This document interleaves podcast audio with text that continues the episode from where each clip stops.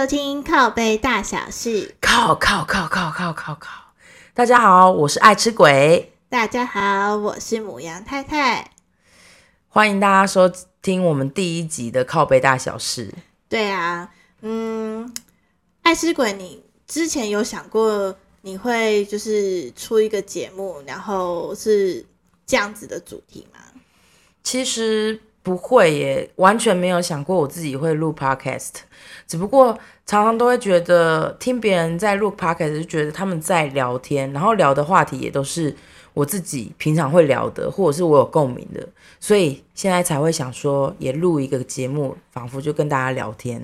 对啊，因为我们平常好像真的是在聊天的时候都在聊一些很深入的话题，对啊，然后因为在 Facebook 上面，我不知道大家有没有常常看到，比如说靠背的一些粉丝团，比如说靠背女友啊、靠背婆婆、靠呃靠背对对对建商，什么一大堆靠背的事情。我就想说，到底就是现在社会上到底有多少人那么爱靠背啊？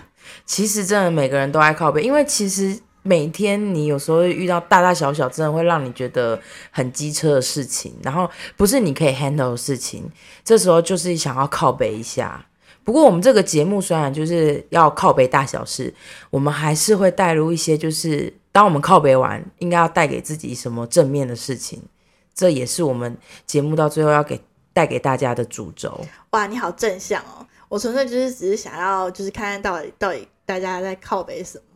哎、假如说你一直靠北，然后你都没有好好就是检讨一下自己，或者想说要怎么改善，到最后你会变一个深宫怨妇的样子。哎 深宫怨妇。可是我老实说啦，那些会靠北的人，他后其实就算别人就是给他什么什么建议呀、可是他到最后，他真的不会内化，他永远还是会一直当一个靠北的人。但我是希望说，我们做这个呃节目，然后我们去找一些呃别人靠北的一些呃那个故事，然后看是不是有可以变得更好的地方。我其实也是希望靠北本人，就是那个原 po 都是可以，就是听到我们的节目，然后去想想他到底怎么了。目前可能会没有人听到我们节目，因为我们真的是才第一集，然后知名度那么的小，只不过自己的兴趣。对啊，好，那呃，其实我因为我想要做这个节目，所以我加入了蛮多那种靠北的粉丝团。然后我今天有找了一个，嗯、靠北老板主管的一个，哦，这很值得靠背。对，跟因为我们现在其实也都是有一个在职的工作嘛，那确实啊，老板啊、主管都会是我们，你想想看，我们一天二十四小时，大概有超过八小时以上都是跟老板、主管相处的嘛，没错，没错。对他们抱怨也是蛮多的啦。那就要看遇到什么样的主管哦。哦，好主管带你上天堂，坏主管带你住套房。真的。好，那我现在就是今天我就先呃分享一下，就是其中一篇我看到我蛮想跟大家分享的，对，蛮想跟大家聊一聊的。然后他是靠北老板一四八三，嗯，然后想问，呃，想问问一些在一间公司可以待很久的大哥大姐，你们做下去的动力是什么？因为我出社会十几年，都会阶段性的换工作，可以说我工作运差，也可以说是我定性不够。现在来到目前的公司刚满一年，常跟我一起做事的一位大哥，他做了十几年，是目前公司里面最资深的。不过我从旁边看，觉得他蛮可怜的。他在公司人缘很差，一些大事小事常被其他同事针对，也常常成为老板的出气筒。时常会有其他同事来跟我讲他的不是，不过他也是这样很豁达又皮皮的过日子。有时候我觉得他或许工作态度散漫一点，但撇开工作，他也不是不好，有时候也是帮我蛮多的。然后有时候也是会听他讲说，他刚进来公司的时候有多好多好玩。现在的同事都是他后期进来的，跟他同批一起进来打拼的都已经离职走光了。听他在讲的时候，感觉他对过去的怀念，又感觉得出他对现况的无奈。那我就想啦，那他在这里做下去的动力是什么？过去遇到很多人要好的都走光了，自己也撑不久了。像这位大哥这样，或许他曾经在这里风光过，现在却成为公司全公司的出气包，也不晓得他是哪来的忠心，一直熬在这里。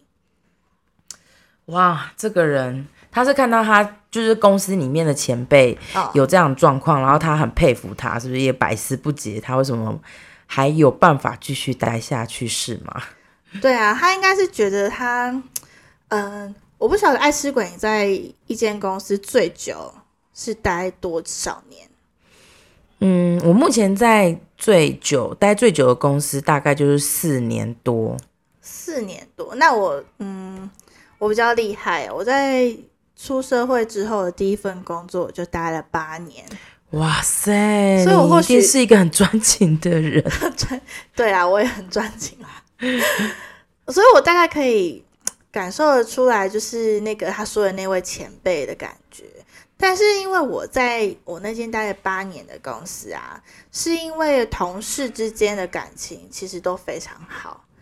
嗯对嗯因为我听呃，我离职之后到下一间公司，我发现其实不是每一间公司的同事都是那么的好相处，然后下班也不见得会再去见面吃饭聚会，除非是比如说公司的那种大型的聚餐，不然其实一般同事好像不会私下去约出去玩。对啦，其实大家都是这样，就是嗯。呃，慢慢的，你越来越长大，在这个社会上，你在公司里面，大家都有各自的家庭。嗯，除非你进去，就像你说的，你一进去那个公司是你大学一毕业，嗯，那可能在你们那个求职环境，大家都是这样子一个很年轻的状态，所以就会大家志同道合啦，也没有家庭束缚，哦，就会变成好像有革命情感，然后大家在下班之后很多时间可以去笼络，就是彼此的感情。可是真的不是每一家公司都是这样子。可是你的状况跟他有点不太一样，就是对你是开心的，可是这一位就是他说的前辈，他其实在公司里面是被针对的，是不开心的。那为什么还要留那么久呢？可是我觉得他不一定是不该不呃不开心啊，有时候人生的他想要的东西就是不一样。比如说像这个大哥，他可能觉得这个待遇还 OK，那那些同事对他来说也不是人生中他很重要的人，嗯嗯嗯，对啊，所以他可能觉得没关系，我就是嗯日子过一天算一天，有一个稳定的薪水，他觉得这样就很 OK 了。对，我相信有些人是比较在意呃自己规划自己要做做些什么，不一定会因为外在环境，然后他就一定要去改变他的工作啊，或者是去嗯别的地方。不过像这种人呢，我在呃我身边也有一些有一些人也是这种个性，就是哦，是哦，所谓就是跳脱不出舒适圈。虽然这个地方他可能目前在里面人缘不是很好，可是他已经待了十几年了，然后工作环境、工作内容、性质，他可能都非常非常熟悉了。他就会很懒得说啊，我还要再离开这个工作，我要去另寻出路什么的。嗯，假如说他就是他口述的这个前辈啊，是类似这样子跳不出舒适圈的话，其实我会觉得蛮浪费时间，也蛮可惜的。而社会上确实也蛮多这种人的。其实很多啊，像我之前嗯待了八年的那间公司，也有一些呃前辈嘛，待的比我更久，甚至我那时候离职的时候，他比我资深，然后我离职的时候，他还在公司里头。嗯嗯嗯，对，那他我觉得他就是觉得嗯是一个安逸的环境，没有什么嗯那个叫什么危机意识吗？我觉得啦，怎么了？你们那个公司非常没有竞争性，没有竞争力，是不是？不然为什么会说没有危机意识？就是嗯，真的是太安逸了，你不会知道说外面的呃其他的公司，比如说待遇，或者是说挑战性，嗯嗯，，对，因为他感觉就是那个前我的那个前辈，他也是让我感觉说他在这边他觉得很 OK，嗯，对他也没有想要去争什么或是往上爬，或许有吧，但我就真的看不出来，就跟这个刚刚念的那个靠北老板的内容的那个前辈很像。哦，了解。对啊，可是他刚刚那个他原 po 说的有一点，他是说老板都把他当出气筒，我觉得就这一点而言就很值得离职。哇塞，要是我的话，我可能就是呃，我不一定会因为情绪不好而马上离开这家公司，不过会 push 我去再找更好的工作。因为其实你那么长时间跟你的主管相处在同一个空间，或者是你们业务有密切往来，他常常都要把你当出气筒，这样子是蛮累的耶，很虐耶。对啊，所以我就 我个人是没有办法像那个前辈那样子啊，不，但是我自己好像也是在前公司待了十年，我好像也不能这样说人家。可是，假如说你待的是开心的话，那就很棒啦。我我只能说，就是假如说大家目前遇到这种状况，就是你在目前的职场上面并不满意，然后呃，可能也没有别的呃没别的条件吸引你，比如说薪资条件很棒，或者是同事感情很好，只是主管很叽歪等等等。当全部的东西都很普通的时候，你可能就是要。换个方式思考，就是说，你要不要再去找更好的一个环境或更好的一份薪水的工作，这样子。嗯，因为有时候你愿意跳出去，你就会发现其实没有那么的难。那大家其实都是习惯在自己的舒舒适圈里面，嗯，这个东西是人的天性啦。只不过就是你跨出第一步之后，你就会很感谢以前的自己，愿意跨出这勇敢的一步，然后让你获得更美好的工作或更美好的环境，这样子。不过你刚刚讲到说有勇气跨出去，这倒是真的。我那时候待了八年之后，我打算离职，我要去面试。哇，我真的觉得很害怕、很惶恐哎，因为自我介绍这件事情，你看起来、听起来很容易，可是你要你要能够好好的讲完，或是让面试官能够就是喜欢你、想要录用你，这确实不是一件很简单的事情哎。我那时候真的第一次呃要去面试起就是公司的时候，我真的是有点结巴，然后我就觉得我自己怎么表现的这么不好，然后我就在回想说。我上一次自我介绍到底是什么时候？八年前。对，就是大学哦，大学刚毕业那个状态。那你你们应该都有就是都有经验过吧？就是大学毕业之后，你还要面试很多间公司，找到你喜欢的那一份工作嘛。所以那个时候，你因为其实，在大学就学期间啊，你也会比如说上台 presentation 的时候。也是会有自我介绍的时候嘛，对啊，所以其实你在第一份工作要面试的时候，你不会生疏。但我那时候要离开那个就是前公司的时候，我真的觉得我表现超烂。哎，而且你要想想看哦，八年前你是以大学毕业生的身份去面试，大家是认为你是社会新鲜人哦。等到八年后，呃，大概也差不多要三十岁了吧？这时候大家对你的眼光是很严苛的哦。对啊，然后我就觉得说，哇靠，我现在是整个是归零哎啊！我那时候也是，因为我我那时候我那时候的男朋友跟我讲说。嗯，他觉得我可以先去找一些我自己内心不是那么喜欢的工作，嗯，去面试当练习啊。对对对，有道理，这真的有效。因为到最后你一定会开始面试一些你可能真的蛮喜欢的、很在意的工作。对，那你经过前面的练习，你在就是最后那个你觉得很重要的那个。梦幻工作的时候，你就不会那么的紧张，或是表现不好。对，因为刚开始你去面试一些你不是那么在意的公司，就是可上可不上，你得失心没有那么重的话，你就可以能够。多练习。那比如说这一次不 OK，下一次我去别家公司再换一个策略，我觉得这都是一个很棒的练习，可以慢慢去观察。哦，原来面试我的人有呃是希望听到些什么，或者是希望我展露哪一方面的特质。嗯，那慢慢慢慢练习，到了你的梦幻工作，就像你，你应该后来有顺利得到你的梦幻工作吧？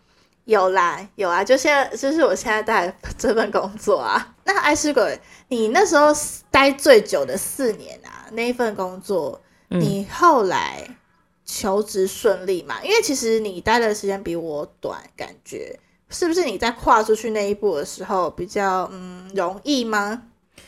基本上，嗯。我算是我认为我自己是一个很理智的人啊，因为我那时候离开这些公司，我在里面也待得蛮愉快的，然后也到了一个位阶。只不过我认为这不是我真正一辈子想要做的事情。那你想要做什么？我就是有我自己的梦想啊。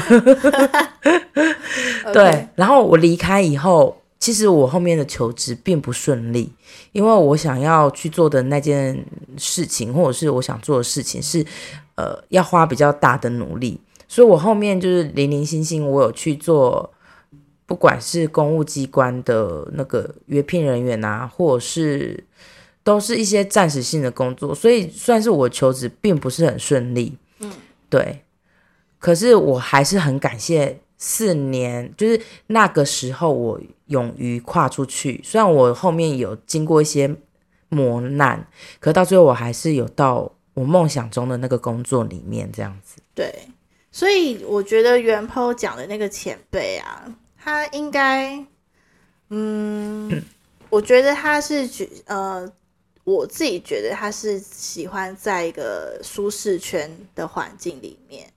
对，那嗯，他对。可是，可是，其实你你知道吗？你有看下面的网友留言吗？其实有很多人，嗯嗯，呃，第一就是有些人会跟他讲说啊，你会这样子想，就是因为你身上没有家累，所以你不用考虑到那么多事情。那当然，我们相信有家累，或者是你要负担一一家的家计，也是有这个原因，你没办法马上离开这个工作。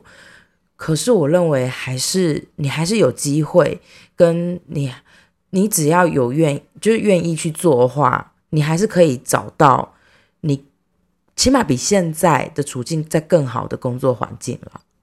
嗯，他可能就是不敢赌一把吧。就像你刚刚讲的、啊，他有家室，然后他 maybe 要背房贷，那哦，之类对对，那你说我现在，我那时候也会害怕、啊，比如说我离职之后，我要怎么？我那时候毕业一定有学贷，我学贷要怎么办？嗯，嗯嗯我是不是要找到工作之后才能离职？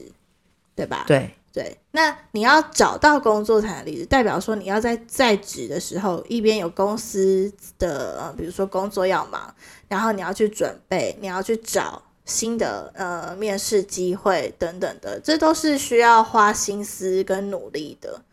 对啊，对啊，所以我觉得，嗯，努力才有可能让你跳脱一个你现在不一样的地方，因为你没有努力的想要跨出去，你永远不知道你之后下一份工作的待遇会不会比现在更好，或是遇到更好的老板，能够赏识你的老板。因为就我而言，我觉得这个前辈他已经，他老板已经没有对他是有呃培育，或者是说他就是已经对他待遇没有很好啦。然后又有点处处针对他，就、嗯就那个这个 Po 文当事者，他的观察是公司同事跟主管都处处针对这个前辈嘛，对不对？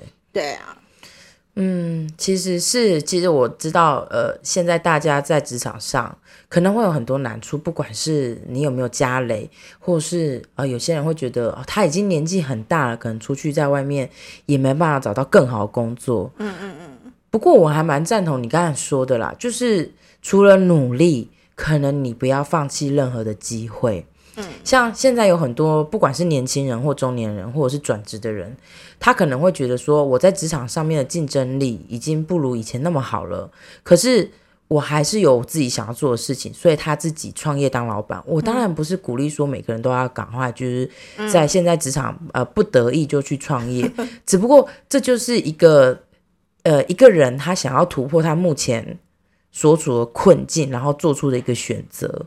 当然，你有可以有不同的选择，或者是你可以去斜杠一下，去在不放弃这份工作的同时，去发展更多自己的可能性。嗯，然后 maybe 那些可能性就会转变为你的正职。我认为这也是一个很好的方法，就永远就不要放弃希望跟机会。嗯，对，没错。像我在底下就是有看到那个其他的网友也有留言说，如果他曾试图找工作，发现这里的薪水高，那他干嘛要换？那这样子就代表他就是为了五斗米折腰嘛？那他就是算是心甘情愿啊。对啊，那个也是尊重，就是尊重这样子的想法的人。其实基本上大家对于工作本来就抱有不同目的，有些认为说工作就是一个谋生的工具，嗯。然后工作就是我人生的一个小小过程，嗯，他说不定下班的人生才是他真正想要着重的，所以工作他可以这样子，OK，他就这样过了。可是有些人可能就会把工作当做是我的兴趣，我要闯一番事业，我要有什么样的成就，等等等，对，所以尊重大家想要在职场上保持的任何心情，只不过。就是我常当然是就是遇到我们刚刚说的，很多人是在这个地方，可是不得意又抱怨的话，那就真的要好好去想办法去突破目前的现状。对啊，那他嗯、你在公司的人缘好吗？我在公司的人员，我认为、啊我认为我不是那一种风云人物，风云人物，你以为校队啊？没有，我跟你讲，公司里面就总有，比如说有几个他是特别吸睛，然后大家看到他过来就会围上去，然后 就会特别跟他要好。公司一定会有这种人，就是有吗？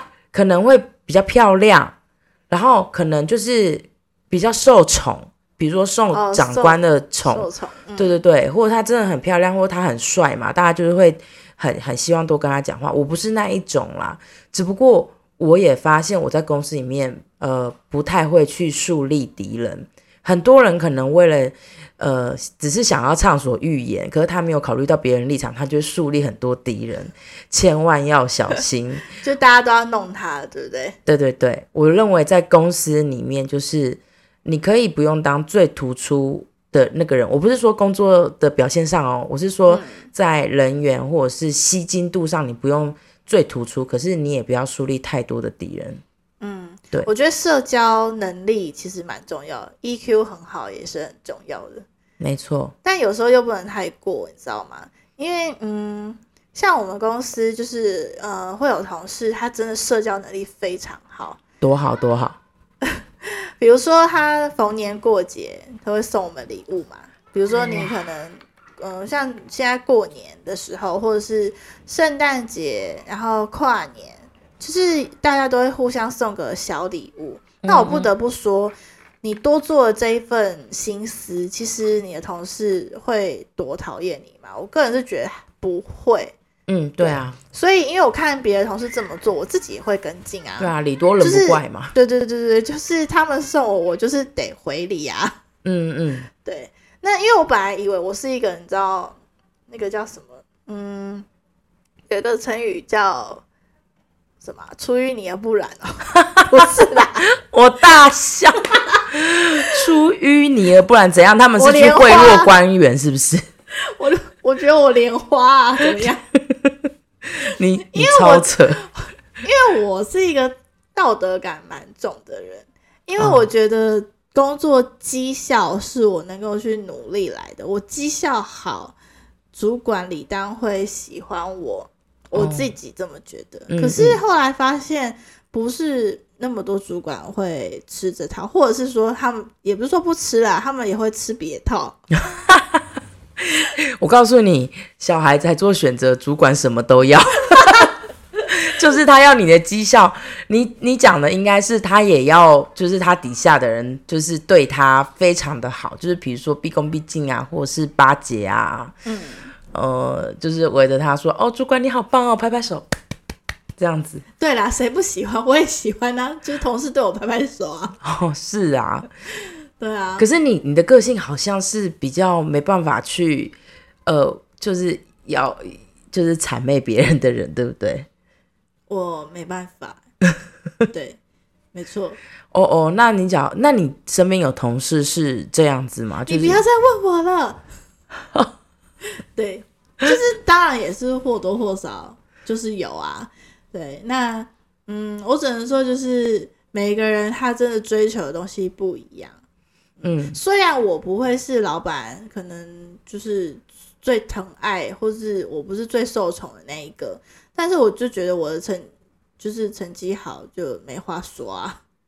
我我认为是这样子啊，就是在工作上我们做自己就好了，因为其实有很多事情可以去做比较，比如说我认为我表现好，可是为什么 B 同事表现没有比我那么好，可是他却受主管疼爱？有时候人跟人的相处就是这么的微妙。Maybe 他多做了些什么事情，Maybe 他呃主管不在家的时候，他去他家帮他喂狗，等等等。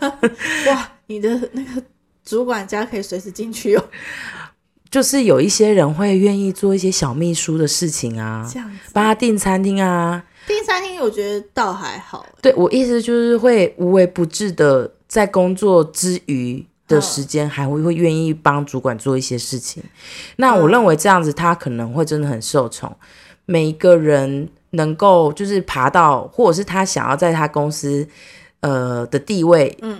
可能每个人是用不同的方式去得到的，嗯，只不过我们我我还是觉得说自己依照自己舒服的方式，不要太多过多比较，嗯，我们就好好在自己职场上面做自己舒服的事情就好了，嗯，对啊，或许那个就是原 po 的前辈，他根本就对于这些同事根本他根本不屑心，不屑一顾啊，呀，他 maybe 他下班之后很活跃啊，跟他的好朋友们很就是。就是很活泼这样，没错，对不对？我个人也是比较倾向这种。我在公司就是还好，就是普通的交际应酬，不要让我自己被盯上就好了。嗯嗯嗯，对啊，对啊。我觉得就是其实你的你到最后得到这个观点，我认为就跟底下很多留言的网友是一样。他说你就不用想那么多，因为每个人要追求的东西不一样。然后他不离开，或者他愿意承受现在这个状况，就是。会有他的原因，那 maybe，呃，你是那个员工，你作为他的同事会心疼他，会觉得他有更好的选择啊。那我觉得你可以去建议他，可是建议以后要不要做，就是你前辈自己的选择，因为他可能就会有他自己的考量，像。我其实年轻的时候不懂事啊，也常常去给人家很多的建议，自以为自己好像很厉害，很多 solution 这样。对啊，你很很爱讲道理。对，可是我后来慢慢觉得，基本上这些道理大家都懂，可是你要不要去做，可能取决于你的个性。可能取决于你有很注重的某一些事情，像我有一个同事，他迟迟不肯离开一个他目前待遇很不好的公司。那是你觉得他待遇不好，对，他也觉得他待遇不好，可是他意气相挺，哇！因为他跟公司的同事感情很好，他觉得他不可以抛下他，不可以抛下大家，这样子他会很 guilty，所以。他还是选择留下来，那他的重视的事情跟我们重视的事情就是不一样的啊。对，所以我只能说，哦，你可以去稍微见一下他们。可是总而言之，他们做任何选择，你都不要觉得困惑，因为就是有他们自己的考量。嗯，对啊。我是觉得，如果我是远抛，然后我公司有一个这样子的前辈，嗯，我可能就是给他一个，我就当他树洞吧。什么意思啊？你你要当他的树洞，当前辈的树洞啊！因为我觉得，如果说我有一个这样的前辈，然后他被全公司人讨厌，然后，然后他自己可能 maybe 也待的不开心，我觉得我或许可以当他生命中的小花朵啊。还想要当人家生命中的小花朵，就是我，我不要去当一个一起攻击他，或是哎，那我问你，好，我问你，假如说现在你要当他的树洞，你想要跟他保持友好关系，可是因为他都被全公司的人讨厌了，你有可能跟他走太近，你也会被讨厌。那你你会跟他吗？现在是在学校嘛，大家出出社会不是大人了？哎，我跟你讲，就真的会这样。你不知道现在有些公司派系分的分的非常的明显吗？但因为我个人就是对于同事，就是我觉得是可以放置很后面的耶。对啊，所以你你愿意，你还是愿意，就是跟他保持一个友好的态度，不会因为就是大家讨厌他，你也跟着就是对他置之不理这样。不会，因为我就是一视同仁，我当然不会到说对他特别的好，对，不会，但就是。不会跟其他人一样去做排挤他等等的动作，这有点像是嗯小时候的那种学校霸凌吗？我跟你讲，大人并没有成熟到哪里。我们总是烦哦，对我们总是就是老的太快，可是聪明的太慢。老的哇，你这经典名言呢，我要再重复一次：老的太快，聪明的太慢。对，就是我们其实要累积到一定的做人处事的智慧，通常都要在我们期望的年纪，在更年长的时候，可能退休六七十岁的时候，你才觉得哦，原来人生就这样子啊。可是你已经不在这个社会上是那个主力的那一方，就是四十不惑的那个阶段。对，所谓四十不惑，我觉得事实还是很多人困惑啊。好啦，那我们今天聊的这个话题，不知道大家喜不喜欢？关于职场上面的生存吗？对啊，或者是你是哪一种人呢？你觉得为了能够在职场上顺顺利利的做任何事情也不为过，或者是有些人，或者是你是那一种不行，我就要有我自己的原则，然后呃，我宁愿可能在职场上面受苦受难一点，我也不愿意放弃自己灵魂的人，你是哪一种呢？希望大家回去可以想想看。对呀，好，那我们今天节目到这边喽。好，谢谢大家，谢谢大家，好，拜拜。